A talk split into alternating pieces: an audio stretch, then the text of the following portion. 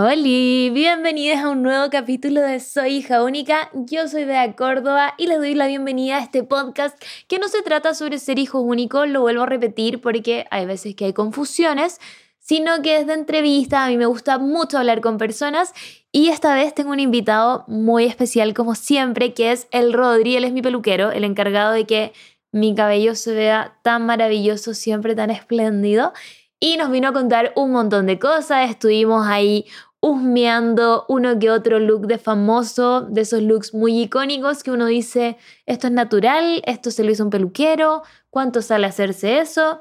Todas esas cosas estuvimos conversando con el Rodri para que ustedes también sepan cómo cuidarse su cabello, que siento que igual es algo que a veces em, uno tiene muchas dudas porque hay mucho mito, mucho mito que la mascarilla de palta, que ponerse aceite de coco, Todas esas cosas uno no sabe, entonces vino aquí el Rodri a contarnos muchas, muchas cosas sobre cómo debemos cuidar nuestro cabello. Así que, sin más que decir, recuerden suscribirse al podcast en Spotify, en YouTube, en Instagram, en todos lados buscan Soy hija única y les va a aparecer.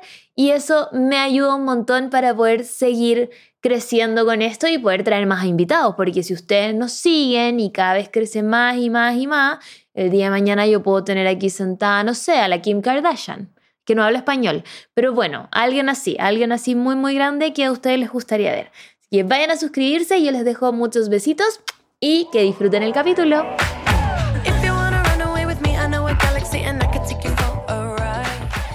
Hola Rodri. ¿Cómo estás? Hoy no me puse aro, me acabo de dar cuenta, ya no importa, no importa. ¿Cómo estás, Rodri? Bien, muy bien. ¿Muy bien? Sí, muy bien. ¿Sí? Sí, sabes que me, me, siento. Ahora me siento más tranquilo. Ah, relajado. es que relajado. este es un ambiente muy zen. Aquí me faltó prender una velita, unos inciensos, algo así, unas meditaciones quizás. sí. ¿Sabes que tu voz es muy relajante? Me lo han dicho, me lo han dicho harto. Sí, tu voz es muy relajante, como que escucharte como que calma, calma la ansiedad. Ah, debería ser un audiolibro quizás, de mi propio libro. Totalmente. Lo ah. apaño, lo escucho. Podría ser. soy re malo para leer, así que. Te lo puedo ir contando. Exacto. Ya, me tinca, lo voy a hacer. Hazlo.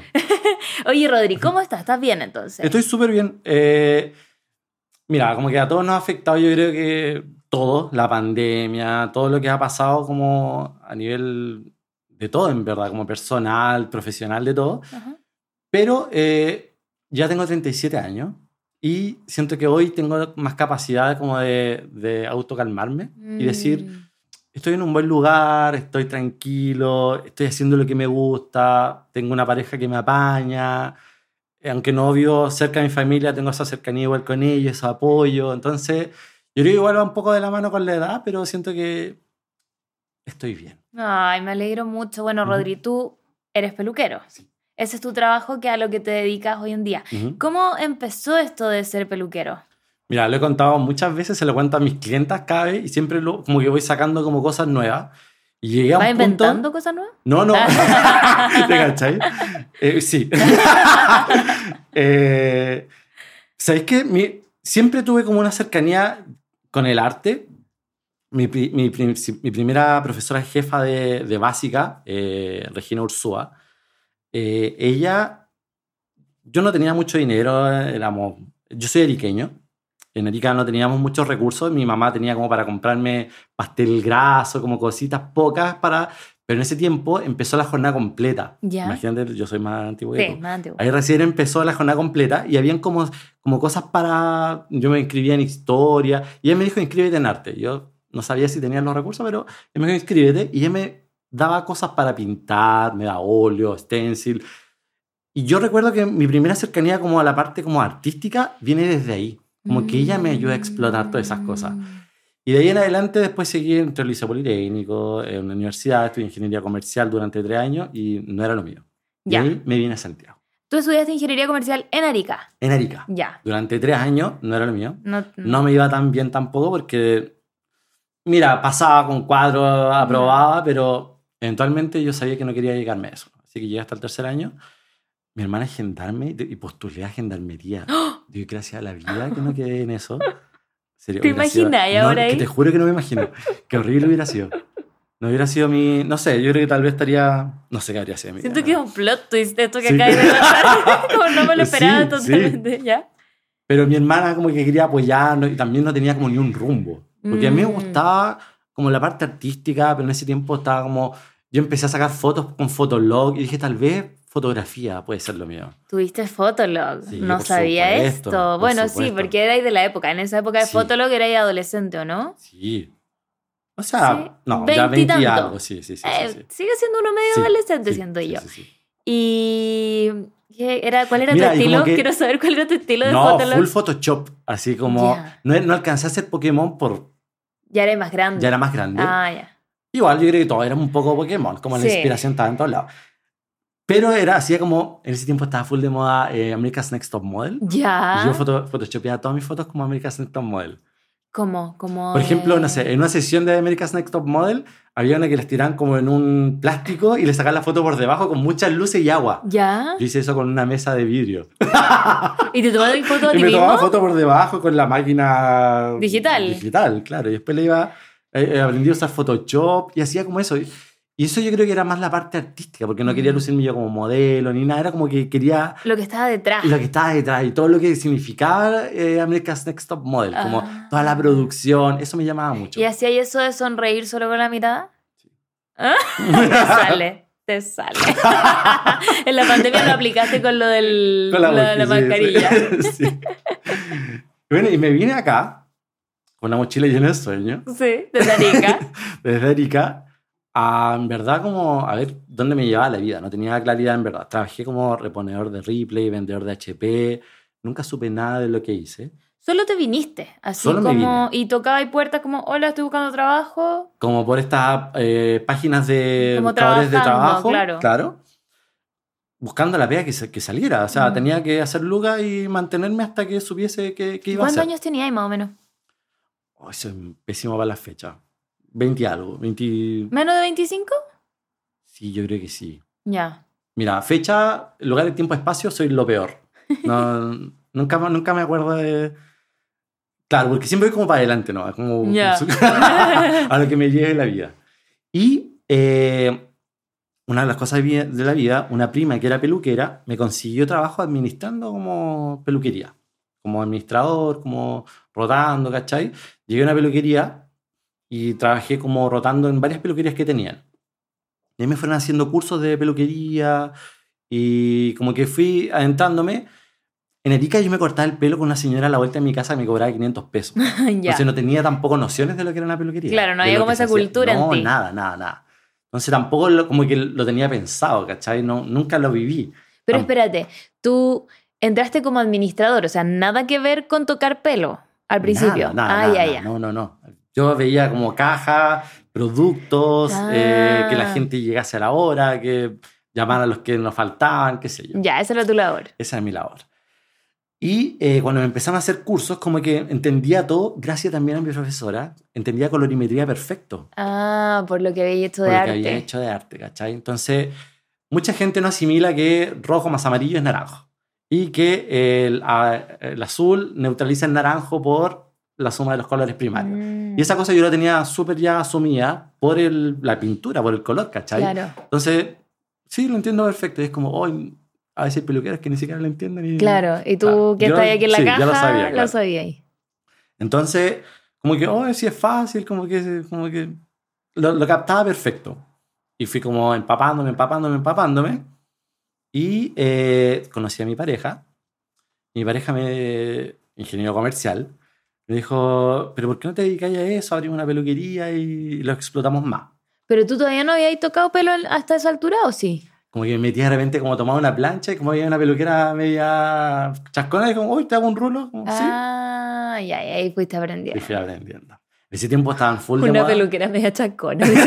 Es que en ese tiempo se usaban mucho las extensiones. ah, Estábamos la, todavía moda Pokémona, habían ch- chicas que eran jóvenes y estaban full con estas eh, extensiones con queratina. ya. Entonces llegaban con sus pelos así entre medio y la, la extensión es súper lisa. lisa. Y yo llegaba como él hacía como peinados tipo Britney Spears, no 2000. Ah, ya. Entonces fue entretenido. Como que, y cuando me, el me dijo eso, mi pareja, me dijo, eh, que sí, pues debería. Y empecé a hacer unos cursos.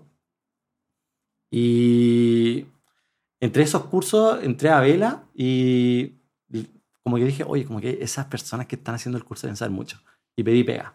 Ya. Pues terminé el curso y quedé trabajando como técnico. Y ahí fui Ah. técnico de Vela durante cuatro años, después de L'Oreal durante cuatro años. Y esa fue mi universidad, en verdad. Ah, y así fuiste aprendiendo. aprendiendo. La vida. La, La vida, te vida. enseñó. Pero si viste, la vida me, me llevó todo. Sí. Y como que, si lo pienso hoy, por eso digo, como voy sumando siempre más cosas, como que toda mi vida me trajo a esto, lo que hago hoy. Mm. Y, y así ha sido con todo. No y sé, algo que disfrutáis mucho. Disfruto demasiado. Eh. Y aparte de conocer gente bacán como tú también. Ay. Mm. Es bacán, yo siento que es muy bacán la peluquería porque todos los días conoce, no, o sea, igual las, las clientas se van repitiendo, obviamente, Ajá. porque uno ya tiene su peluquero regalón y va Sí, siempre. sí, sí. Pero igual como que todos los días tenía una persona nueva a conocer, un Sí. chismecito nuevo. Sí, Eso también es muy bueno, ¿no? sí. La peluquería. Mira, soy re malo para las fechas, como te decía, el tiempo y espacio. Y cuando me contan cagüines, eh, se me olvidan. Muchas veces se me Ay. olvidan. Y mi pareja me ha pasado que le he contado cosas a él y después me está contando cosas con más detalle. Y le dije, pero si yo te lo conté, no te conté con tantos detalles. ¿Cómo me lo estás diciendo tú? Y pasan cosas también, como te decís, conocer gente. Por ejemplo, el otro día cuando me escribió, hace un par de meses, la Sole Neto, era como, ¿Verdad? yo jamás lo hubiese conocido si no hubiera sido peluquero, ¿cachai? Como- Claro. y tengo el agrado de poder conocerle y hacerle su pelito. Como es la Soloneto simpática, me imagino. Demasiado simpática. Un amor. Demasiado. Es de esas personas que llega a un lugar y saluda a todo el mundo que esté en ese lugar. Ah. ¿Cachai? No es como que llega, te saluda a ti y se siente y a lo que viene. No. Es como interactúa con todos, ¿cachai? Como que está pendiente de todo. Es una persona que es muy linda de conocer. Ay, qué Ujú. bacán. Tú has conocido, gracias a la peluquería, a varias personas de la tele, po. Bueno, partiendo, eh, yo te conocí por las amicas, Sí. porque le hiciste el pelo a las amicas, Ujú. pero también conoces a Pi Montané, Sí. a la Nico Putz, a... Estuviste para el Festival de Viña ahora con la, Yasmín Vázquez. la Yasmín Vázquez, muy divertida ella. Me acuerdo muy que una, una vez hice un live con ella para Falabella, muy simpática ella. Sí, muy, muy. Súper amorosa. La adoro, la adoro. Sí, ella es esa persona igual como que cuando le dije, porque yo estuve en Viña, después estuve en un programa, en Echarle la culpa a Viña, y ella me dijo como, ¿con quién vais? ¿Quién es el productor? No te preocupes, ¿es el 13? Ya. Ella como estuvo trabajando en el 13 como en este programa, pues yo voy a llamar a todo el mundo para que cuando llegué eh, te, Te te estén esperando y te traten bien. De hecho, ese día llegué estaba el Nacho Gutiérrez y es como, ¿tú eres el amigo de la Jazz? Y yo, sí. Y pidió champán y estuvimos como súper agradables ahí, como, ah, no, sí, Ay. como, toda la raja. Es muy bacán eso, cuando conoces a alguien que conoce a todos los demás y como que hace que, que te, te acojan más sí, fácil. ese día yo estaba muerto de miedo. Te juro, me dio diarrea, me salió un furúnculo gigante No. acá. Y era también, yo decía, nadie me conoce. Y estaba literal, todo el jet set, estaba la tonca, la jueza, que la adoro. que Tuviste que hablar con la tonca. Estaba, estamos así de la tonca. ¡Ah! Soy la tonca. Eres, la- eres tonca. soy tonquita. Estaba la Carmen Gloria Arroyo, la jueza, y estaba la, la, la tonca. Y yo estaba así, al lado de ella, estaban la Gutiérrez, la Yamila Reina, la Kika Silva, la Vesta Lack. Y te iban preguntando cosas. Y, y yo, ¿cachai? Como, ¿quién soy yo? ¿A qué me tío? Yo me perdí eso porque yo te vi, cuando fue lo de Viña, te vi en, cuando estuviste con la Yasmín. Eso lo vi. Ujú. Pero después no vi el Al otro, otro día programa. estuve en el programa. Ah, ¿y qué te Sí. preguntaban? Nos hicieron escoger como nuestros tres favoritos. Que De la eran- gala. Sí. Era como la más osada, la mejor vestida y no me acuerdo la otra. Pero era como mi mejor vestida, yo escogía a la Elenia, que también le, le- le hacía la- su melena, su color negro que estaba ahora. Hicimos muchos looks antes. Y eh, escogía la más osada, la Vesta, que salió en... Desnuda, desnuda. básicamente. que yo dije ahí que ella usó un Raúl Flores porque lo que más lució era su cabello espectacular, Claro. como se veía ese día. Y mi tercera era la, la Coté y no, no, me Ah. no alcancé a decirla. No me, me cortaron porque salió la Paloma Mami. Pucha, la corté de nuevo cortada. Cor- me cortaron. Oh, la Sí, cortaron en sí, la sí. gala y la cortaron cuando tú la ibas a mencionar. Porque ahí hubiesen mostrado fotos, po. Sí, po. imágenes. Sí, Ay, qué pero no rabia. pudimos pero bueno, cosas que pasan. Cosas que pasan. La en televisión tele. es muy así. Es muy así. De hecho, cuando llegamos en la pauta nos dijeron como, eh, mira, van a estar casi ustedes todo el programa, pero se sumó ahora Martín Cárcamo y la, la, la chica que animaba el... No acuerdo el nombre. La otra, sí. La chica que animaba el No festival con él. Eh, y eh, probablemente vaya a salir Paloma Mami, pero no es seguro porque nunca da entrevista. Pero está invitada igual y después nos dijeron, confirmado viene. Llegó. Así que no se sabe cuán- cuándo van a cortar y todo. Y sí, nos cortaron en, en un momento. Pero Sí. fue una súper linda experiencia. ¿Sabes, Ah. ¿sabes qué fue lo más lindo? eh, que mis papás no dimensionan lo que yo he crecido en redes sociales porque no tienen redes sociales. Claro. Mi papá sobre todo no cacha. Entonces yo le voy contando de repente como a quién atiendo, que ellos pueden conocer, Alejandra Mato, y como gente tal vez de las noticias, y mi papá escucha mucha radio, entonces le voy contando gente de ahí también que voy, voy atendiendo. Pero eh, no lo vieron hasta que fue eh, el- El la, la- la tele, fue el festival, ¿cachai? Y ahí fue súper lindo porque todo el mundo los llamó. Todo el mundo los llamó como, está el Rodri en la tele. Y como que yo creo que ellos recién dimensionaron que yo podía estar como alcanzando un poco más de fama. Y eso yo creo fue lo más lindo. A mí me emocionó harto Qué que, que ellos lo vieran, que lo viviesen. Porque como ellos viven en Erika, no lo viven tampoco conmigo. Claro, no lo claro. dimensionan. Y eso fue súper, súper lindo. Y lo otro de también como de clientas que, que tengo una relación igual como de clienta peluquero. Me decían como, Rodri, es que nos conocemos como clienta peluquero, pero estoy tan orgullosa de ti, de lo que has Mm. logrado. Yo como, oh, gracias. Yo no lo veía tan así. Yo estaba nervioso por, por la exposición. Obvio. Pero eso fue muy bonito, ¿cachai? Sí. Como, como que las clientas sintieran eso. Yo no, no sé si es como llegar a un pic. La tele yo creo que también todavía es como llegar a un pic. Como que la gente Sí. se emociona mucho cuando llega. Se- A pesar de que la gente no ve mucha tele.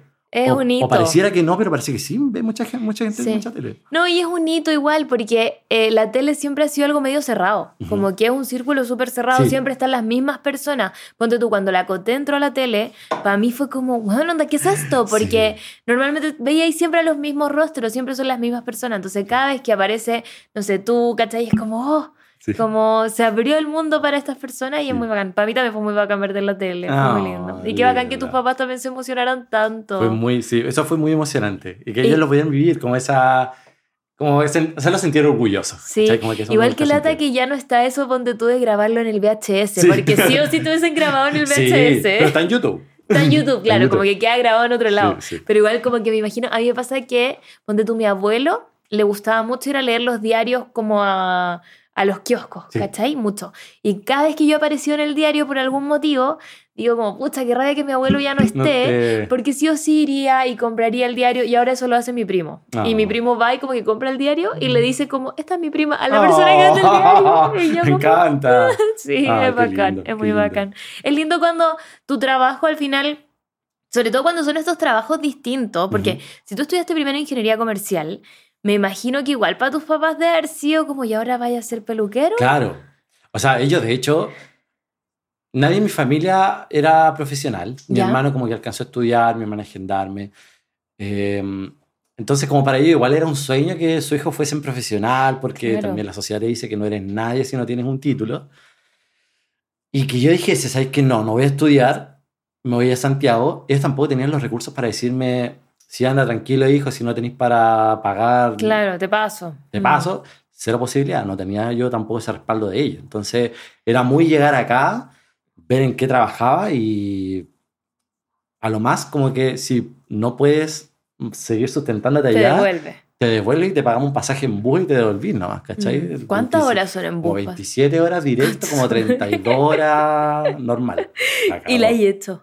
Bueno, ¿sabes? Cuando chicos lo hacíamos, cuando chicos lo hacíamos porque mi mamá es santiaguina, entonces venía a visitar familiares Ah. acá. Y yo creo que como dos veces vinimos. Pero era... Y aparte cuando chicos, weón, yo me, me, me, me mareaba, vomitaba, me ponían como la moneda en el zapato izquierdo, el hilo no sé qué, todo, masticar chicle, y yo me mareaba, vomitaba, vomitaba. Entonces para mí era No. tortuoso, en verdad. Es que son demasiadas horas, Demasiadas, demasiadas. Y en avión son como tres, ¿o no? Son dos horas y media, pero Eso. claro, en el esperar, llegar Sí. y todo, sí, son como cinco al final casi. Sí, igual Pero eso es de- lata. Sí, porque pero de vuelo como- son como dos y media. Sí. Sí, es heavy. Y oye, Rodri, hoy día yo te hice una fina selección Muy bien. de eh, looks. Ah. Que Mati, no sé si después tú lo puedes agregar en postproducción. Ya, entonces yo te los voy a ir mostrando a ti y ahí el Mati lo pone para ustedes. Perfecto. Y vamos a ir analizando algunos looks para que Rodri nos diga como qué hay detrás de esto, porque hay cosas que uno lo ve y dice, "Ay, qué bonito el pelo, pero uno no tiene ideas y no sé, hay muchas personas que, ponte tú, deben creer que Marilyn Monroe no se teñía el pelo. Claro. Marilyn Monroe se teñía el pelo, el porque no, pelo. no lo puse aquí. Sí, es una de las rubias icónicas que empezó con a, a hacerse. De hecho, era, era muy conocida ella por. No sé si se coloreaba el cabello, pero ella sí hacía su- sus propios peinados en muchas películas. Entonces, ella estaba muy consciente de lo que significaba el cabello en una estrella. Y yo creo que Ah. desde esa época de- de que es tan importante el cabello en tu look, es una declaración también, y por eso que también desde uno, desde chico, cuando quiere hacer cambio, tu cabello es como una de tus primeras declaraciones, De hecho. más que la ropa. Típico que alguien termina una relación y es como me corto Me el corto pelo, el me pelo, tiño. me hago chasquilla. Muchas veces me he hallado, eh, no te hagas chasquilla. Porque me encanta la chasquilla, amo- encuentro que se ve muy bien. Pero yo creo siempre en lo funcional. O sea, cuando veo que una persona tiene un, un remolino aquí, es como Mm, vas a pelear siempre con tu chasquilla. No lo hagas Claro. por eso. claro, como algo más difícil Claro, de... no la vas a lidiar todos No. los días. No te hagas esto. Sí, porque al final es medio una tortura tener que peinarse todos los días. Claro, si tenías el pelo con rulo y no quieres usar la chasquilla con rulos, vas a tener que peinarla cada vez y no vas a andar siempre con pinche. Mm, Ahora, si la gente dice, ¿sabes que lo voy a hacer igual y creo que puedo hacerlo? Bueno, ya. pero yo les doy como esa, ese warning antes Y, de... y te llega mucha persona como a decirte como, me separé, quiero cambio de look, o no llegan tan así. Mira, no, no tan así al principio, porque a veces, bueno, tengo muchas clientes que tenemos mucha confianza, que nos conocemos de muchos años, Ya. pero hay mucha gente que, que es nueva. Entonces me lo van soltando de a poquitito, porque yo tampoco soy muy de preguntar. Soy poco- no soy muy cabuinero en ese, en ese aspecto. Como. Yo todo lo que la gente me diga, lo voy re- rece- recepcionando, lo dijeron, trato de hablar un poco también de mi de mi experiencia, pero no sigo como indagando, ¿cachai? Como que hay gente que, ay, pero y esto, y esto, y esto, Sí, como que van hilando más Claro. cosas. Yo no soy muy así. Ahora que estoy trabajando en ese momento, pues, entonces como que Sí, po. me cuesta también ir hilando to- Ir todas las hilando ideas toda que la quisiera. idea. Claro. Pero igual debe ser un centro de Kawin ir a la peluquería. Sí, sí. De hecho, como que me pasaba mucho que habían famosas que les gustaba ir conmigo por lo piola que era el lugar, Sí, po. porque yo era piola y porque muchas veces se da como la peluquería para que hubiesen cagüines. Ya. Oye, el otro día vino esta y dijo esto de esta Ah. otra y ¿qué pasa con esto, cachai? Y como a mí se me olvida todo, eh, Ah. yo no sé quién me dijo qué. ya Siento no que a ti acuerdo. como que llegan los Men in Black y te borran la memoria todas las Sí, noches antes de dormir. Literal, literal pasa eso, yo creo. Es que claro, tenés mucha información también. Mucha. Yo Imagínate Rodri si ocho. saliera a hablar. Ah. Ah, cagamos todas. Mira, en promedio atiendo ocho personas diarias y cada persona, promedio que va, va cada cuatro o seis meses. Mm, No se calcula cuántas personas van distintas a, hablar, a verme todos los días. Entonces, Claro. yo tengo muy buena memoria de, si tú me contáis que estudiaste nutrición, que tus papás son de la Florida, que Ay, esas ¿te cosas, todo lo eso, eso me, me acuerdo perfecto. Ya. Pero si me hablaste de, de alguien, eso ya no lo... No lo retuviste. no. Pero de Mm. ti retengo todo. ¿Cachai? Como Ah. que la gente se asombra igual de eso. Como Sí, que, "Oye, me, me acabo de asombrar que te acuerdas que mis papás son de la Florida, Sí, que perfecto. estudian nutrición. Sí, sí, perfecto, ¿viste? Y eso Esos detalles sí, como, como, de, como de, tu, de tu persona, Mm. me puedo acordar como cosas que creo que son relevantes de, Claro. de tu historia. Pero si me contaste como algo de, de un día, Claro, como que como, se uy, me, me peleé va. con la no sé no, cuánto. Se, se me va, Ya. se me va, se me va totalmente. Yo puede ser memoria selectiva. Sí, sí, Sí. yo creo. Y también es más sano, porque así la gente confía más en ti. Sí. ¿Cachai? Igual creo que tengo un poco de eso, como de la necesidad de que de no recibir como mal feedback, de que la gente un poco me quiera, como que yo creo que sí, siempre ha sido importante también ser monita de oro. Soy el tercero de tres hijos. Ah. O sea, tenía que, el- el- era, en ese tiempo, eh, no sé, no, bueno, no lo decir. Dilo, dilo, dilo. Dilo. Yo soy como, de mi familia como el único moreno. Ah. Entonces era como, era el negrito, era el flacuchento. Claro, y en esa época ser moreno era, Era como, oye, claro, moreno, solo claro, morenito el Claro, niño. como el feito de la familia, el- Claro. el, patito feo, ¿cachai? Como que. Entonces tuve que desarrollar mucho mi, Tu personalidad. mi personalidad. Y hoy, a pesar de que creo que tengo una fuerte personalidad, creo que soy igual eh, introvertido. Como que no me había dado cuenta de eso. Yo el otro día veía un TikTok de una chica que explicaba. Decía como no es que el introvertido interactúe menos con gente, es que se cansa más haciéndolo. sí. Siento que me pasa cada vez más. como que Mm. interactuar con gente me, me- como que me agota toda mi Como que te energía. drena. Me Mm. drena. De hecho, yo creo que la peluquería me drena un poco más eso que el hecho de estar parado haciendo todo el rato cosas. Como que siento que tengo que hacerlo. No es que me desgaste, no es que lo haga, que no quiera hacerlo. Pero siento que sí tengo que poner un poco de extra energía en eso. Claro, como que no se te da tan natural el ser como, hola, ¿cómo estás? No, no, como hay gente que, que admiro que sea así. Claro. Como que encuentro como, uy, como es tan simpática, como que me... Yo creo que tú soy así, porque tú la vez contabas que en vacaciones podías conocer gente de la nada. Ah, sí, yo soy de conocer gente de la nada, de... Eh, ponte tú la otra vez fui a la disco sola, no por a propósito, sino porque mis amigas llegaron después y yo como que le hablé a un grupo de gallas y le dije, hola, ¿me puedo quedar con ustedes? Ujú. Que mis amigas todavía no llegan, no, y que sí, y bailé con ella. Sí, yo soy más así. Sí, pues yo admiro mucho esa habilidad porque a mí sé qué me pasa, que me- cómo le voy a hablar, tal vez inapropiado, me va a parecer patudo. Ah, Sobre todo yo también soy hombre, entonces, oye, también un hombre que se acerca como puede ser como Claro. agresivo, a pesar de Claro. que soy homosexual, que no te voy a atacar a ti ni nada, pero igual puede ser, ser como... Entonces siempre estoy pensando como, tal vez esa persona no quiere que le hable, mejor no le hable, como que... Ah, ya, te más en esa. Sí, Uy, yo sabía sí. que nunca me pregunto si la gente no quiere que yo le hable. Quizá debería empezar a Porque es que yo soy el tipo de persona que habla en la fila del supermercado, ¿cachai? Claro, claro. Ese- esa es mi personalidad. Claro, claro. Y yo sé que eso a veces hay Por gente ejemplo, que le a mí molesta. personal me encanta que la gente haga eso, no me siento... Ah. no me pero en- yo creo, me paso el rollo que puede haber gente que no. Sí, debe haber. Ah, pero que se aguanten. que soporten. Sí, yo quiero hablar. ¿eh? ya, vamos con los looks. Primer look, te lo voy a mostrar a ti. Jennifer Sí. Aniston en Friends, Friends. pero como en las primeras temporadas. En las temporadas. O sea, siempre fue icónico su look. Ajá. Ella empezó con mucho volumen, que su peluquero, Chris Macmillan, es, un- es uno de mis referentes totales para la peluquería.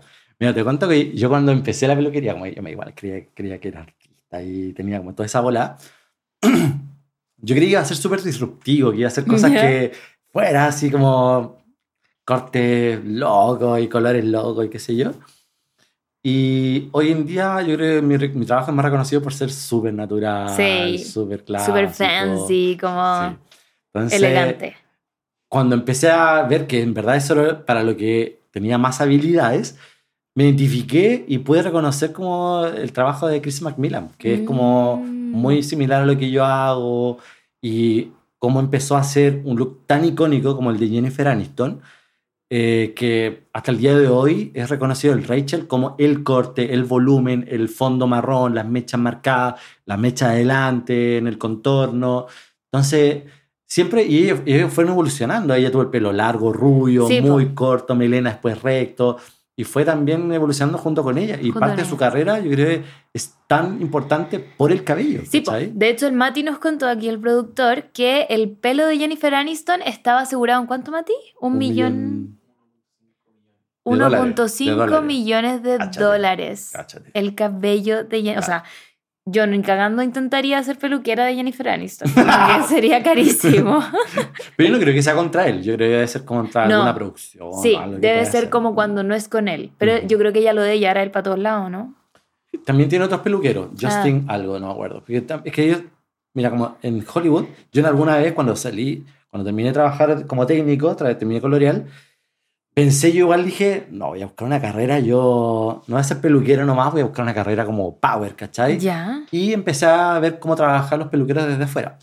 Entonces, un año eh, L'Oreal nos llevó a París y estaba un chico que explicaba también cómo funcionaba igual el tema de él trabajar con celebridades. Le hace el pelo a Kristen Stewart, se me fue el nombre de él hoy- ahora, pero él trabaja con muchas celebridades. Entonces, tú para trabajar afuera con celebridades, tú tienes que también tener un agente.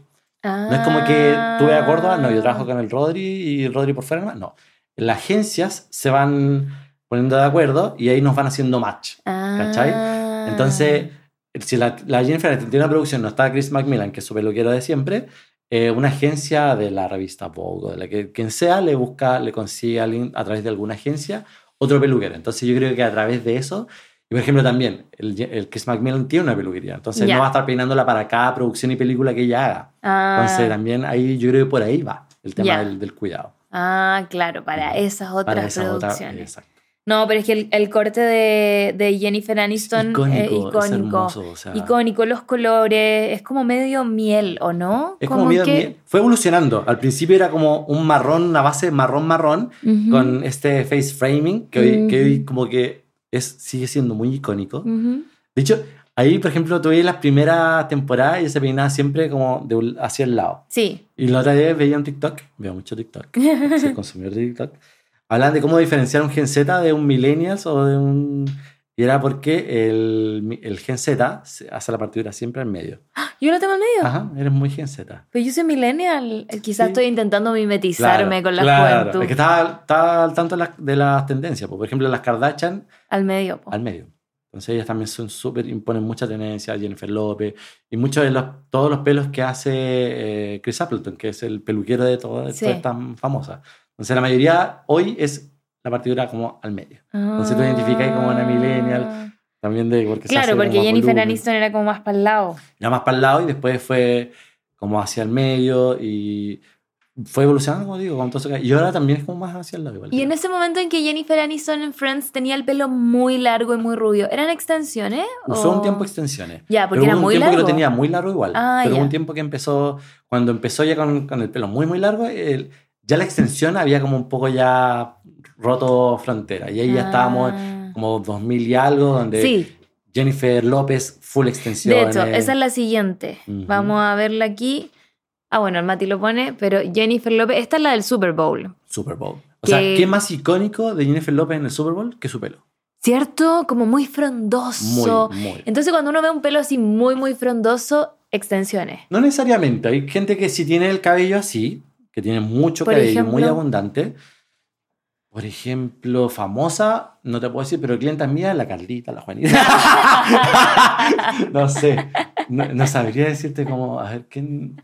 Pero en general muchas famosas tienen muy poquito pelo. Sí, por lo po, general, porque sí. eh, probablemente también porque se lo estilizan mucho y todo eso. ¿no? Claro, y el estrés de, que el estrés hace, produce también caída del cabello, entonces... Mm. Pero ahí, por ejemplo, claro, ese pelo, eh, Jennifer López ha salido en sus redes sociales ella tiene como una melenita, cortita, poquito pelo, y de ahí le enganchan todas esas extensiones. ¿Y la Beyoncé tendrá extensiones también? Ella es conocida por tener muchas pelucas.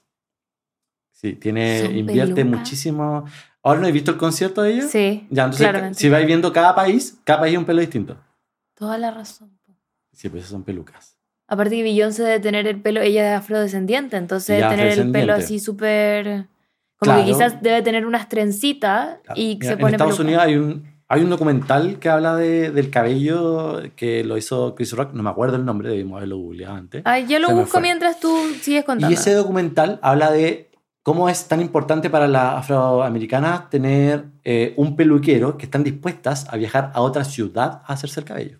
Bueno, Mm. no, yo igual tengo clientes que vienen de, otro, de otras ciudades a hacerse el pelo. Tengo clientes que vienen de Antofagasta, Oh, tengo clientes que vienen de Punta Arena, que vienen como una o dos veces al año. porque ya no hay Rodripo. No. Mm. Pero igual yo les digo, o sea, algún peluquero bueno debe tener para que te hagáis el... el retoque. Pero ella como que la, la mayoría vienen como a hacerse cosas, chicas médicos, lo que sea, Ah, acá y aprovechan. y aprovechan porque vienen como dos veces al año, ¿no? El documental se llama Good Hair. Good Hair. Y ahí habla de cómo es mal visto en la sociedad que una mujer afroamericana use el cabello natural de ella. ¿cachai? Como Mm. que no se ve serio para postular un trabajo, no se ve eh, pulcro para una disertación. Entonces, desde muy chica, como que está estigmatizado que tienes que utilizar una peluca, que tienes que Mm. alaciarte el cabello, Hacerte trencita. hacerte trencita. Hoy en día, por ejemplo, con el tema de los alisados, mucho por también el tema de ella que hacen muchas cosas, hay un estudio de la Universidad de Oxford que dice, concluye que la mujer que se hacen hasta cuatro alisados en el año tiene el doble posibilidad de desarrollar un cáncer de útero. Mm. Entonces es importante también ver esos estudios hoy en día que están a la mano, porque yo siempre he deducido que son bastante nocivos para la salud y también para la salud de tu cabello, pero hoy ya hay un estudio que lo avala. Que lo Entonces, avala. Es súper importante también darse cuenta de esas cosas. Es que es muy heavy que uno cree que porque el pelo va como de aquí para afuera, como que esas cosas no te fueran a hacer daño y también, po. Claro, muchos alisados eh, cuando empezaron eran como formol y algún, y algún otro compuesto que le dejase más suave el cabello. Y el formol lo que se utiliza para los cadáveres, que lo que hace es queratinizar las células para que no se pudran tan rápido. Y de hecho, como por ejemplo, si veis un, un protocolo de alguna filtración de formol en alguna clínica, en algún lugar, es como se tiene que llamar la Ceremi. Oh, como que ya la cagas toxicología, así como... Imagínate, o sea, y la gente se lo aplicaba como, En el como en el pelo. así como... O sea, dimensiona esas cosas, ¿cachai? Ya. Entonces, en este documental igual se habla de eh, cómo las mujeres viajan a otras ciudades a, a hacerse el cabello, a ponerse extensiones, a coserse cabello, y muestra eh, también, eh, bueno, las mujeres ya están dispuestas a no meterse al agua, no sumergir su cabeza en una piscina teniendo mucho dinero, piscinas en su casa, nunca sumergen el A mí cabello. me frustra mucho eso. Yo soy de que se me meto piquero todo el rato. Obvio, obvio, sí. ¿Cómo, cómo no Sí. hacerlo, cachai? Como- Porque me pasaba, ponte tú, me acuerdo ser, no sé, 16 años. Típica edad en que uno, no sé, hay algunas más vanidosas que otras. Yo nunca he sido de las más vanidosas de mis grupos de amigas. Y me acuerdo perfecto como yo así con el pelo todo mojado, lleno claro, y la otra así como con un tomatito Claro, y como con el cuello bien claro, estirado claro. para que no le tocara el pelo. Y yo no, nunca he podido eh, como restringirme de eso porque siento que no hay nada más rico que sumergir la cabeza en agua. Por supuesto, por supuesto. Es lo más rico que hay. Sí, sí, ¿cachai? Parte de todo. Y muestra también cómo eh, se consiguen también las extensiones. Hay una, había un ritual que mostraban, creo que era hindú, donde había una chica que como a los 15 años nunca se cortó el cabello, un cabello virgen, liso, espectacular. Llegaban al templo y la rapaban desde el cuero cabelludo y luego este cabello, eh, que había sido una ofrenda de ella para su religión, eh, se tomaba y se daba a un tipo que lo iba a vender a Estados Unidos al mejor postor, ¿cachai? Y ahí terminaba en pelucas, en extensiones, no sé, como todo un negocio también. Sí, y la niña no recibió ni un y peso. la niña no recibió ni un peso y, eh, claro, el que lo vendió recibió miles de dólares. Miles de dólares. Oye, heavy. Entonces, toda una industria también del cabello natural, como de dónde Sí. se consigue, si es cabello natural. Oye, Rodri, aprovechando de hablar de eso, y de que el cabello que se lo llevaron para hacer peluca, eh, acá en Chile, ¿tú sabes cómo funciona el tema de donar cabello? No, no en detalle. Sé que hay eh, peluquerías como Abate que se dedican hacer peluca y ellos también eh, reciben como creo que hasta 15 centímetros. Mm, Tienen que ser para poder hacer una peluca y eso se donan como a servicios como Caniquén y Claro. Niños Quemados y creo que eso eh, es una de las instituciones. Yo sé que hay más, pero nunca me he dedicado en detalle a... Ya, pero ¿cachai? Si tiene que ser pelo, ponte tú, o sea, no puede que ser tiene que ser teñido. virgen, sí, Ah, tiene que ser un cabello que esté bien tratado. ¿no? Bien tratado, Claro, claro. No claro. puede ser como punta abierta. ¿no? O sea, don- dona calidad, ¿no? Claro, claro, claro. No es como las personas que donan ropa con hoyo. Claro, lo mismo. exacto, Hay que exacto. donar cosas que estén sí. en buen estado. Sí, Sí, tienes toda la razón. ya vamos con el siguiente look porque ya hablamos de. Ah, bueno, siguiendo las extensiones, porque estábamos hablando de las extensiones de la Jennifer López. eh, las extensiones Pokémonas. Aquí tenemos a la Fallon, O sea, que se nota mucho ahí que tiene extensiones. ajá. pero en ese tiempo eh, sí era, ah, tenía que notarse. De Ah, hecho, era la gente estilo. iba a la peluquería a hacerse un corte de extensiones. Que se notase. De hecho, yo lo tuve sin tener extensiones Sí, po. y parecía como que tenía tenía extensiones. Claro, la gente iba a hacerse ese corte. Estaba esta chica de, mm, de Rebelde, eh, Ah, sí, de sí, sí. México, esa. No me acuerdo cómo se llama. No, yo tampoco, no soy muy fan, pero sí, cacho. Pero ella tenía full extensiones, entonces uf, la- a ella se le notaba mucho porque eran extensiones que eran, no eran finitas, que se viese como piola, sino que eran como más gruesas y se Mm, veían como separaciones de los mechones. Claro, Entonces, ese era el look, ¿no? Ah. Era intencional casi que logrado. era lo que se buscaba. Y la gente después quería mimetizar ese mismo look. ¿cachai? Claro. O sea, se hacían como con- mucho con entresacado, que se viese de Sí, arriba. hoy. Y la Y- piña. ¿Te Claro. acordás que se hacían como una cosa acá arriba que le quedara como con volumen? Claro, claro, claro. O sea, todo eso se buscaba que logras que se quedase así. Sobre todo Sí. ya como, claro, si uno tenía el presupuesto para ponerme extensiones y tenía el pelo súper largo y pelo abundante, buscaba que se notase como que. Claro. Porque no tenía más, más look. En ese tiempo las extensiones eran súper caras también. Oye, ¿y ¿cómo se ponen las extensiones? ¿Se amarran? ha evolucionado eso también. En principio había como una queratina, que es como una cera de depilación, pero es una queratina, y se ponían como eh, mechón de la extensión y se iba añadiendo. Como que se lo cabello. pegan, ¿o no? Claro, Ah, es que mi primo fue Pokémon y me acuerdo que eso hacía y tenía como una cera rara. claro, claro. Y era como, como un tipo de, tipo de, tipo, um, como de la silicona. Sí, sí, esa misma textura. Hoy ha evolucionado eso. Hay unas pistolas que ahora se ponen como un hilito de extensiones, Ah. ¿cachai? Y lo dejan como un hilito, casi imperceptible, ¿cachai? Y pesan, po, ¿no? Porque me acuerdo que cuando Depende de la yo, cantidad. Yo entrevisté a la Arenita hace mucho tiempo, eh, de Jingo. La bueno, reina de los Pokémon. la reina de los Pokémon en su momento, Natalia, que ahora la- le mando un besito porque escucha el podcast. Y ella contó que las extensiones le arruinaron el pelo porque pesaban mucho, te van Pesan tirando el pelo, es incómodo y como que se quedó media, digo como me quedé calva por andar tiñéndose tanto rubia y poniéndose tantas extensiones. Claro, claro. Todo eso ha evolucionado muchísimo. Ya. Como te digo, desde la, solo la queratina evolucionó. Ya. Pero ahí evolucionaron. eh, hoy existen como unos sándwiches, que es como un pegamento que tú pones como un hilito de cabello y entre medio pegas, por arriba y por abajo un cabello. Ah, Por eso cuando tú te lo subes, como por ejemplo siempre se le ve a Britney Spears, y cuando se hace un muñito, se le ve como el sándwich ahí, como el, el nacimiento. Claro. Hay uno que es como japonés, que como por cabello, como que a tu, cada cabello como que lo van como un nudo. Ah, Y se ve como que muestran desde la raíz, como que pareciera que Pero unido cada cabello. Un pero debe ser un trabajo- de chino. Literal. y yo como... Ay, qué heavy. Sí, todo eso ha evolucionado muchísimo. Y como decía, Chris Appleton, que es este peluquero que es como eh, uno de los más conocidos en redes sociales hoy, eh, él eh, es conocido por extensiones. A la Mm. Ariana Grande, a Kim Kardashian, a Jennifer Kardashian. López. Él es muy conocido por eso, por trabajar con extensiones que se ve que tú no percibes nunca dónde está la extensión, Claro. dónde está el cabello natural. Que el pelo de la Kim Kardashian que le queda así, todo largo. Ay, un sueño. Y igual, con- cuando tuvo, se hizo la- el pelo rubio para la gala, tenía una melena. ¿Verdad? De hecho, y hasta esa melena larga que se le veía también eran extensiones. Ah. El Chris Appleton es el que tiene como una cara que parece un filtro de calamardo hermoso, ¿no? Sí, Ah, él, que está marcado así, pero más imposible. Sí. mm. Que No, uno sí. nunca va a lograr eso. Oye, hablando de Ariana Grande, ya que la mencionas, aquí eso claramente son Ajá. extensiones. sí, claramente. Ella, eh, ella, todas las, en general, la mayoría de la gente que trabaja en producciones sabe lo que es exponer tu cabello a herramientas térmicas. A el cabello rojo que lo tenía en ese momento, que debe haber sido también, el rojo es un color súper deslavable, muy rápido, muy, muy fácil de, de desprenderse, muy oxidable, y eso hay que estarlo para mantenerlo, retocarlo muchísimo. Mm. Hoy en día, por ejemplo, hay colores de fantasía que lo pueden lograr, pero en ese momento imagino que deberían No, haberlo po. puesto lo más rápido posible. Claro. Y eh, la producción ella siempre usaba como eh, ondas. Entonces yo Mm. creo que en esos rulos también combinaba las dos cosas en el, el dejado el pelo, pero Sí, pues ella ha contado que solo puede usar esa cola, o sea, no sé si ahora, pero mucho tiempo usó esa cola solo porque el pelo lo Claro. tenía para y embarrar. aparte ella es crespa. Ah, no sabía Claro, eso. ella tiene como rulitos en su cabello. Entonces, Mm. solo alisárselo, hacerse rulos, toda esa producción, en verdad es imposible. Usen protección térmica. Sí, por favor, protección térmica. Siempre, siempre protección térmica. En las puntas sobre todo, Rodri Ah, siempre me reta, me dice, échate en las puntas, mira, ya están un poco Todo lo que tienen que dañadas". aplicar de la punta hacia arriba.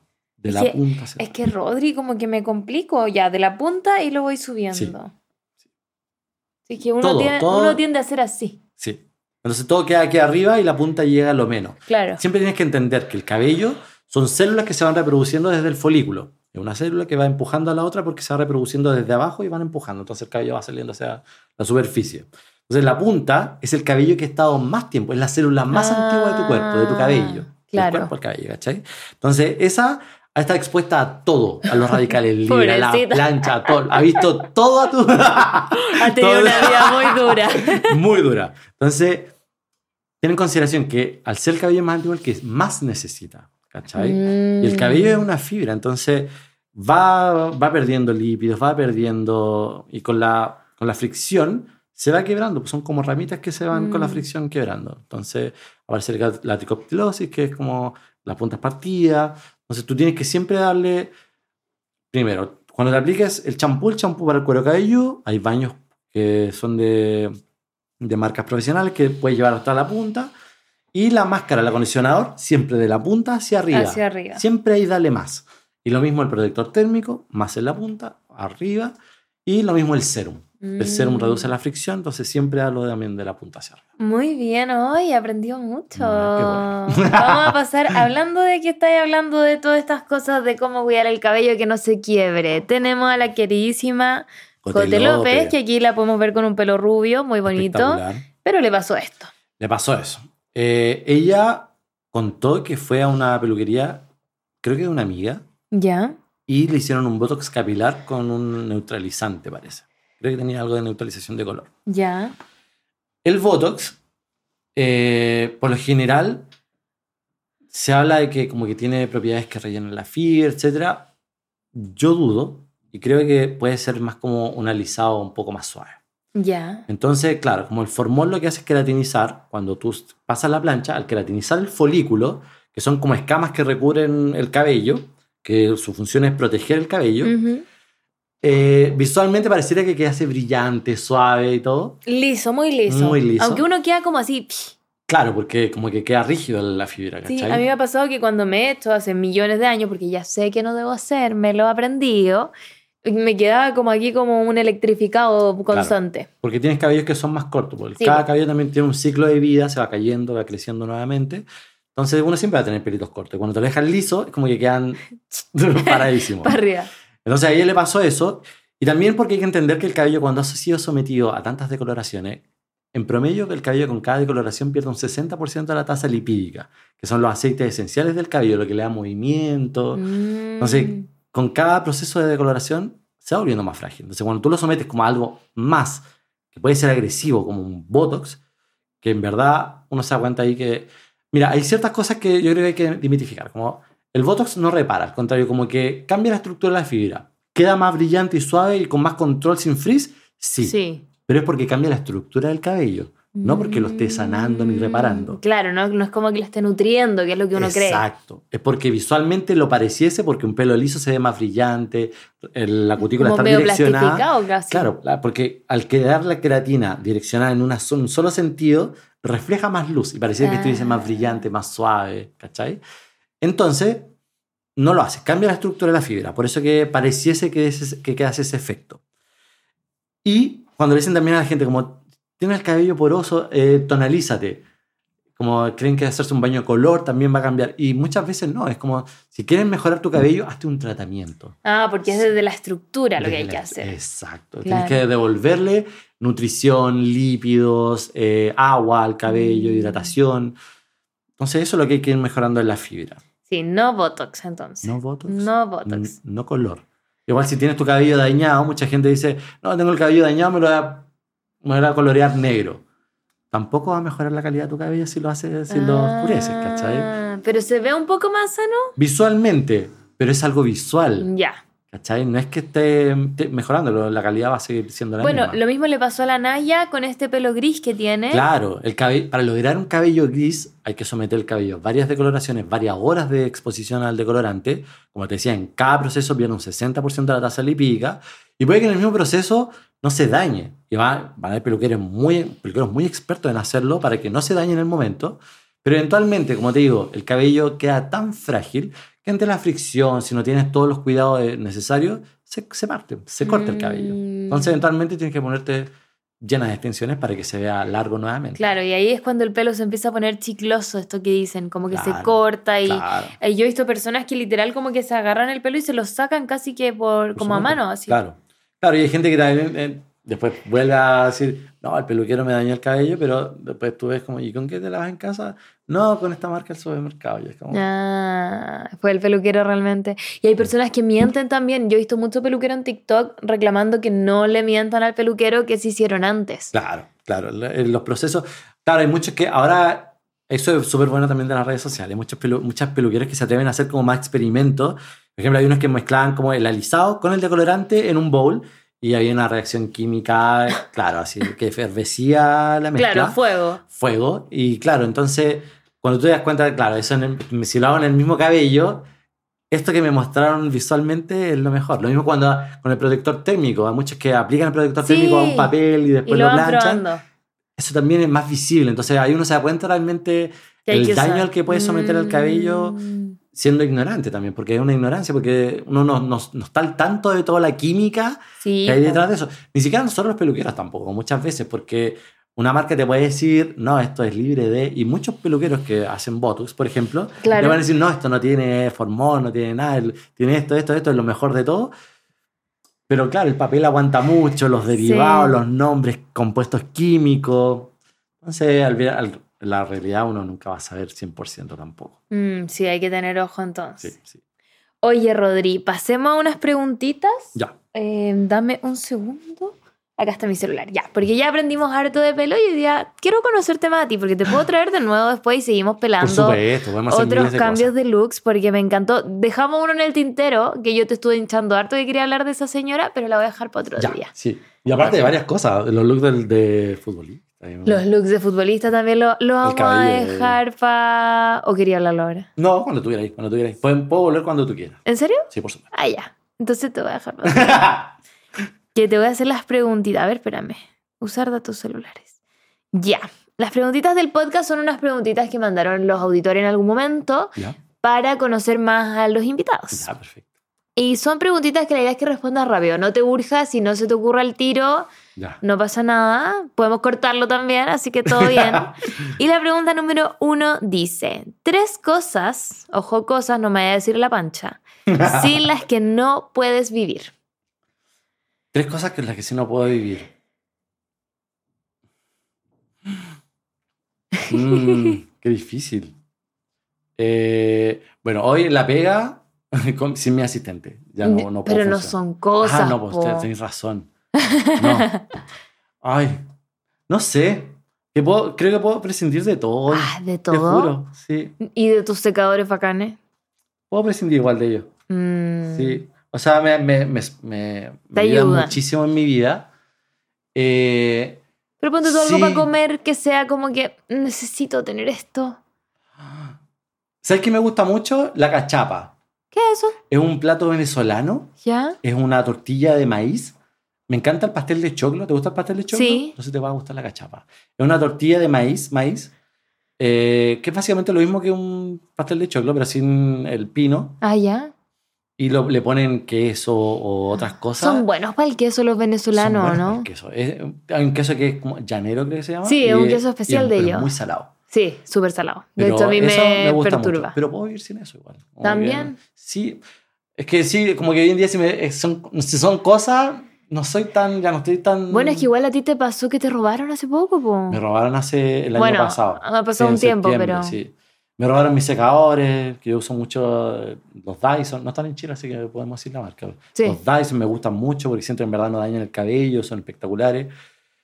Pero siento que puedo prescindir como de todo. Si me decís cosas, no puedo vivir sin la pancha. O sea, personas, la pancha, Ya. mi asistente, mi pareja, mi familia. Ah, ya. Pero... Eres más de eso. Sí. Oye, no hablamos del agro de Arica. Yo amo ese lugar. Es que yo llego a Arica y voy al agro porque tengo que comprar ahí primero las frutas, mango, sí o sí, Ay, qué rico. con leche Gloria, ¿Qué es eh, leche evaporada, Oh. con un poquitito. Es como, es como bueno, es súper grasoso, es pura grasa, pero se echa un poquitito, se diluye en agua y mango con leche, con leche evaporada. No es, no es leche, leche, es leche evaporada que se diluye en, en agua y es la cosa más Qué exquisita. rico. Un Es que la fruta en Arica es distinta. Es que no viene todas de Chile, porque vienen como de igual De- de, de sí. Perú y de otros y lugares. es, más ba- es muy barato. El agro es, muy barato. barato. Es que es, es una experiencia. Si, cono- si no conocen Arica, lleguen a Arica, vayan al agro. El agro es una experiencia, es todo limpio, todo Sí. ordenadito. Y, y todo muy fruta colorido. Como que las frutas son brillantes. Como que me acuerdo haber ido a comprar tomates cherry.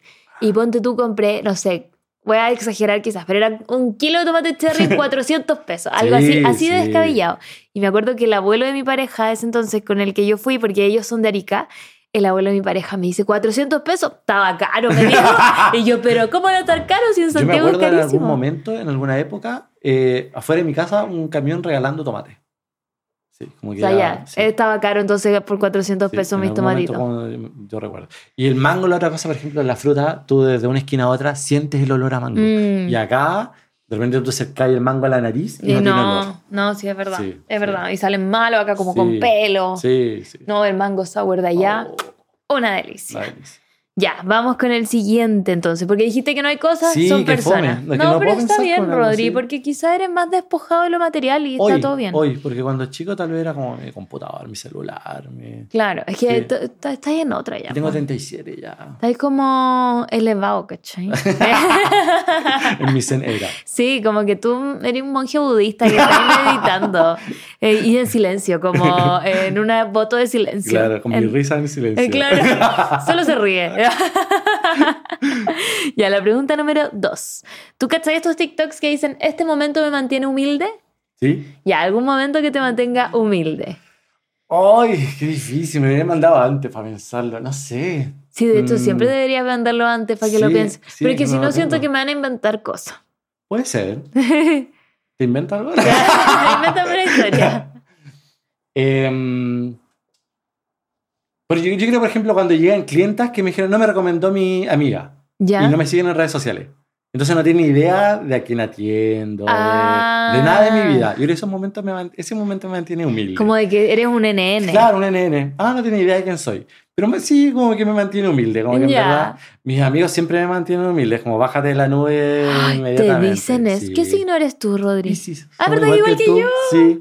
Yo no me Ah. acordaba eso de ti. Sí, sí, yo Sí. me acordaba, pero siempre como que... Sí, Piscis igual. Sentimental. Sí. Eh, ¿Qué Pero más? entonces, ¿por qué te dicen que te bajes de la nube? Los piscis, según yo, somos Porque no, yo tranquilos. me tiro para arriba. Así, Ah, ¿en tiro. serio? Sobre todo haciendo show en- entre nosotros. y claro, y de fondo está de música, voy a poner cuando estuve en la tele.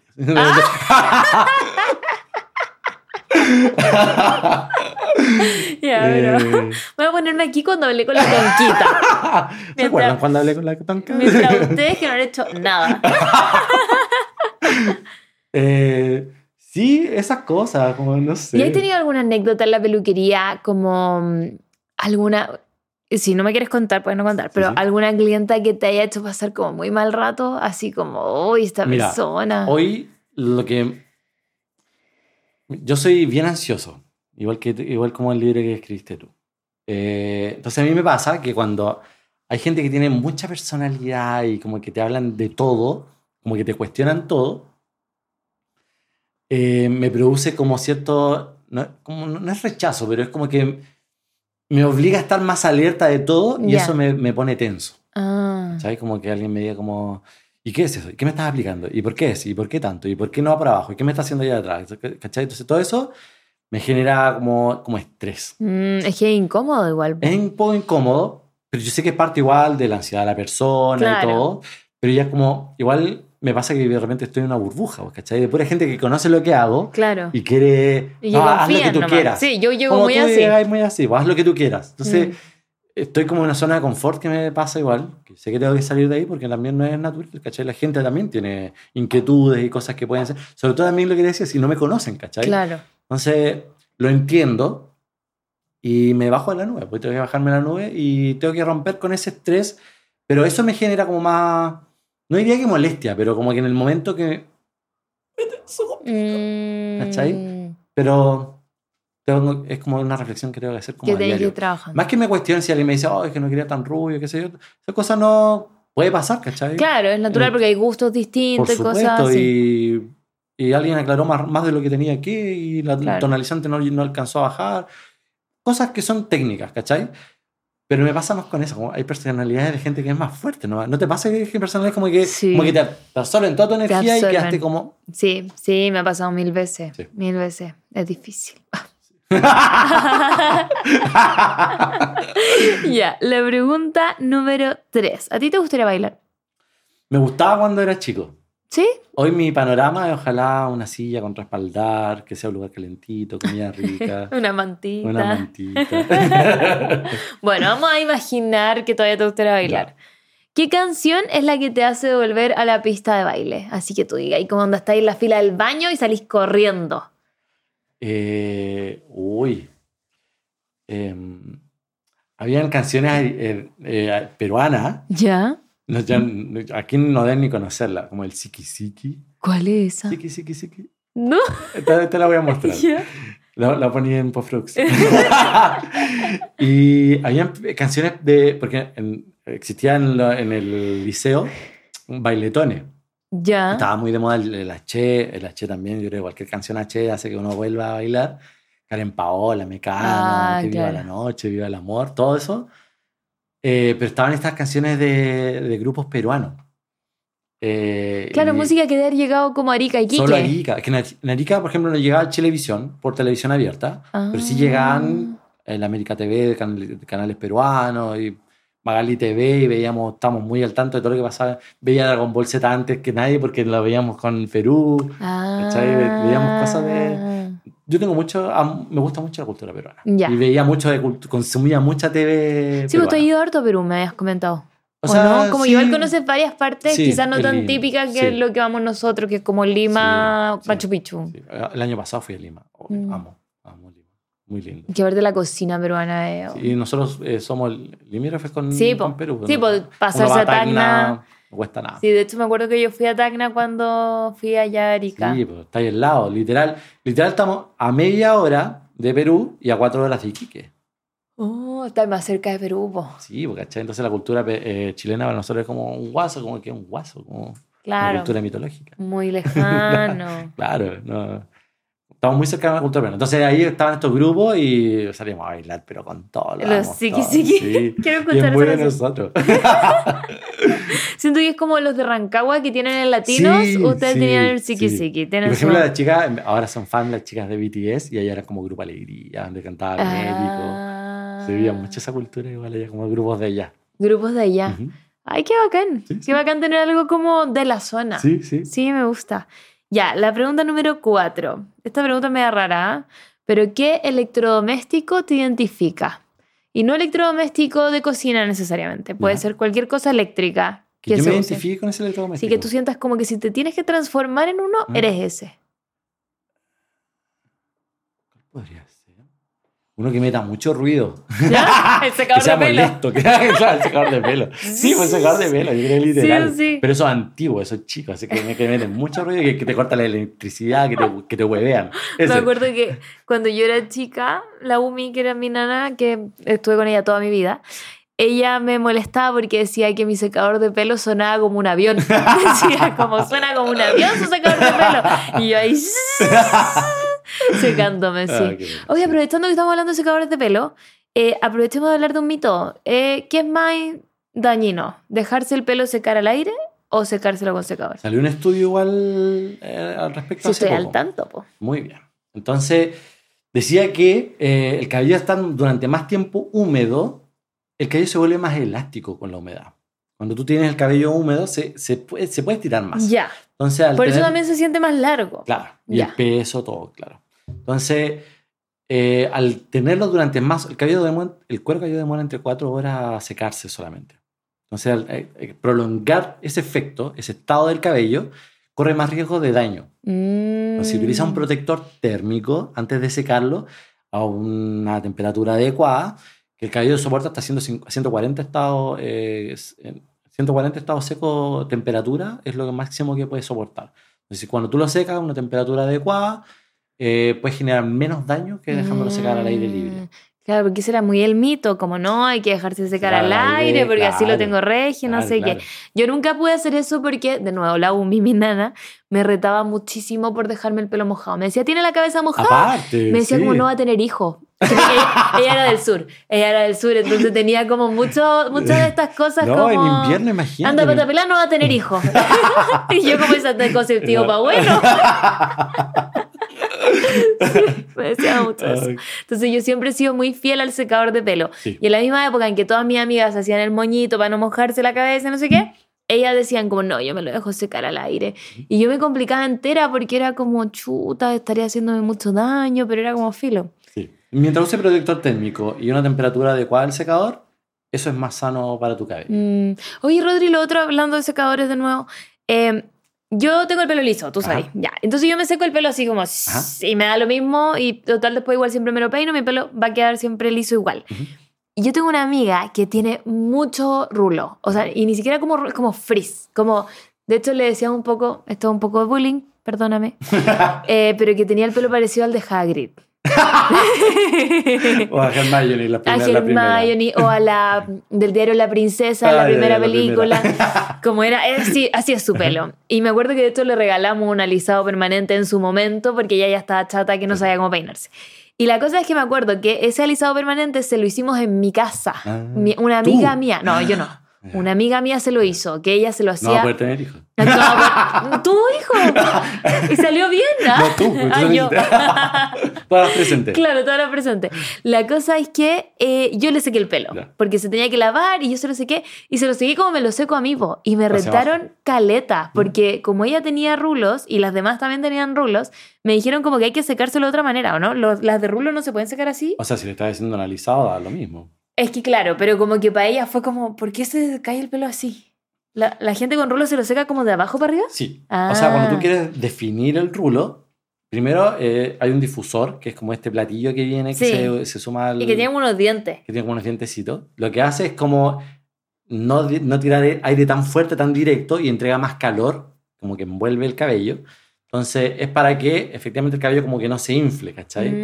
Entonces primero tú tienes que aplicarte un producto que te ayude a definir, que te dé control y luego como hacia arriba y con la temperatura puede ser media o alta y con la potencia al mínimo, cosa que tire menos pero eh, sea más calor que nada. Y eso es para que el cabello no se frise, Queda así. claro. No se frise. Ah. Sí, sí, sí. Claro, el problema es que yo nunca he tenido que enfrentarme porque No, mi pelo es más liso que nada. No, de Es hecho, fome. hay mucha gente que me dice, quiero el pelo liso, se me hace mucho volumen, y tienen la cabeza hacia abajo y se secan hacia arriba. Entonces, obvio que se hacen también más volumen porque Sí, queda pues, el así. Entonces, claro, lo que tú haces es correcto para no tener volumen. Ah, perfecto. Como cuando te peino la chasquilla, tú me decías, ay, mira, la chasquilla no me queda con volumen. Sí, Y yo porque la chasquilla literal te la peino hacia el lado, hacia el lado, hacia arriba y hacia atrás. claro. ¿Cachai? Y ahí te queda... Y ahí queda así. Claro. Sí, yo esto me lo tengo que hacer con la onduladora nomás. Tengo que aprender, tengo que aprender. sí. Me acuerdo que mi mamá me secaba el pelo, como dijiste tú, así con todo para abajo y me echaba ahí. Claro, aire. la nuca era como que nunca se secaba, donde uno tiene más pelo, donde cae más cabello. Sí, me acuerdo que. Me, me acordé de un episodio muy idiota de mi vida en el que estaba Shakira de moda. Ya. Como, y hacía como sus shows y no sé qué. Y yo amaba a Shakira en ese momento. todas. Y mi mamá me hizo tirar todo el pelo para adelante y secarme así. Y yo dije, ah, como la Shakira. y voy y tiro la cabeza para atrás con tanta fuerza, así haciéndome el show, como.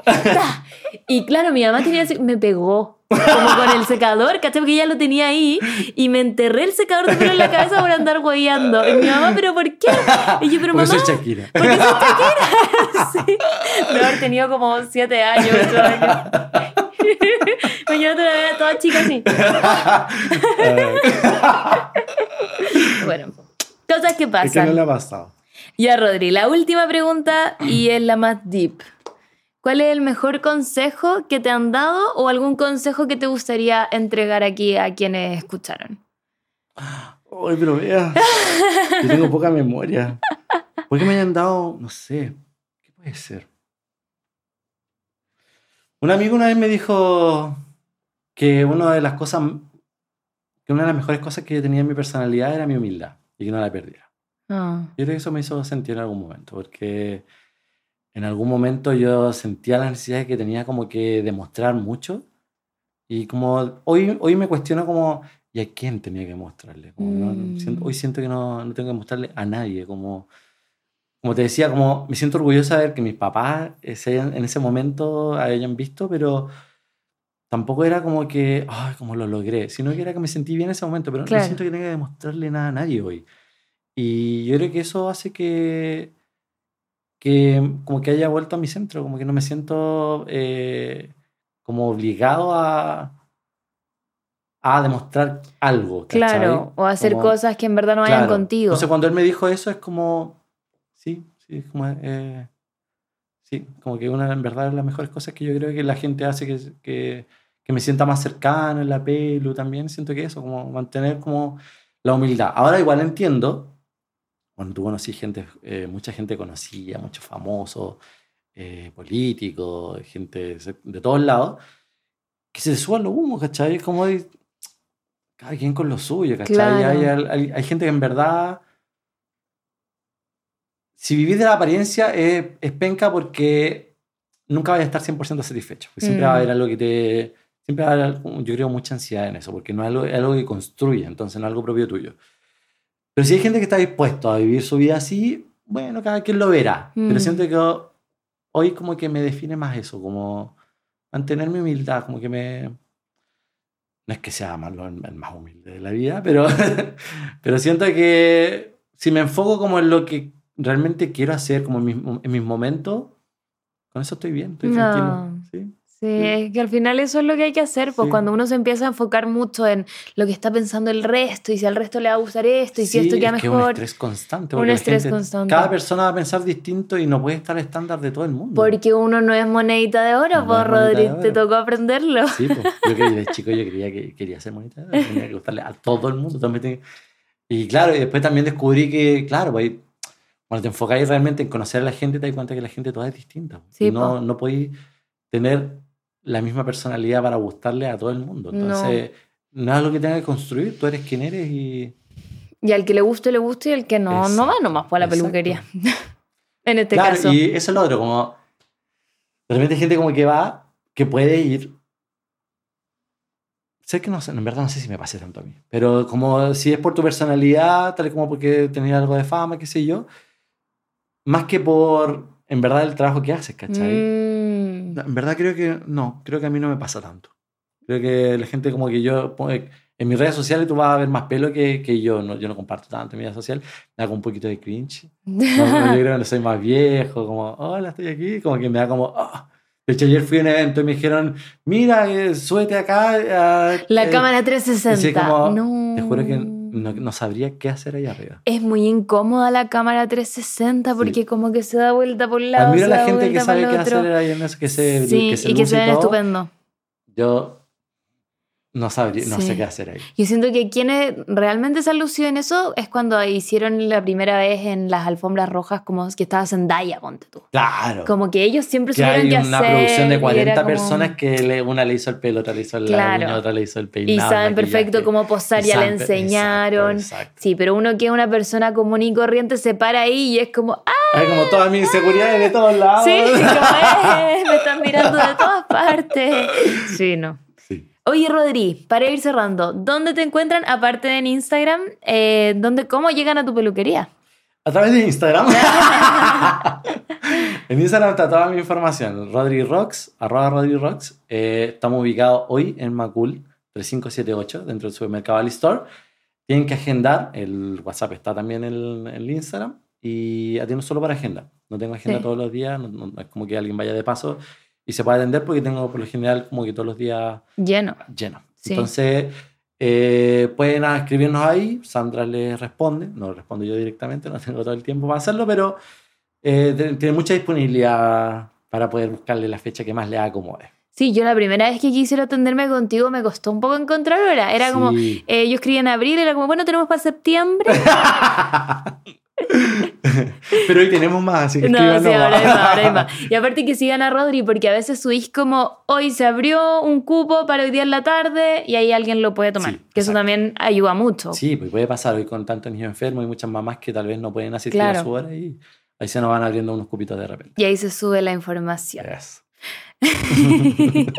ya, Rodri, muchas gracias por venir. Voy a dejar ahí tus redes sociales Gracias también para que te sigan. ¿Te gustó? Sí, me encantó. ¿Lo pasaste bien? Muy bien. Eh, qué bueno. ya, besitos. Chao. Chao.